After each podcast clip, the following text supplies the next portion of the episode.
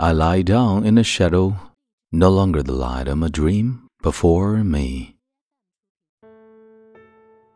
嗨，亲爱的朋友，你好，欢迎收听英语美文朗读，我是你的朋友孟飞 Phoenix。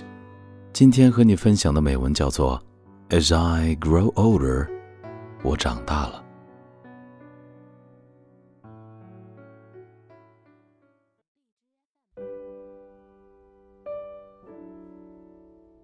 It was a long time ago.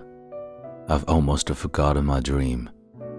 But it was there then, in front of me, bright like a sun, my dream.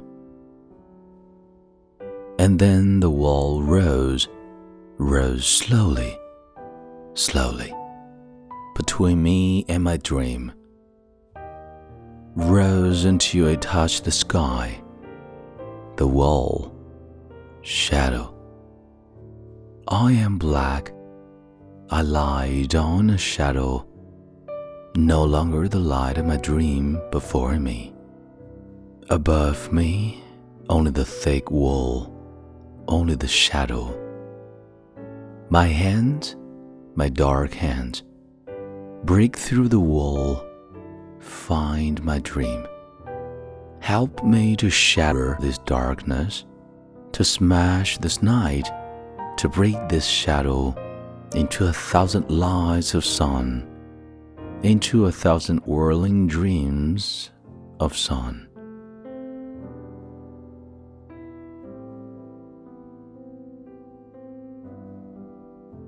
你现在收听的是英语美文朗读，本期节目到这里就结束了。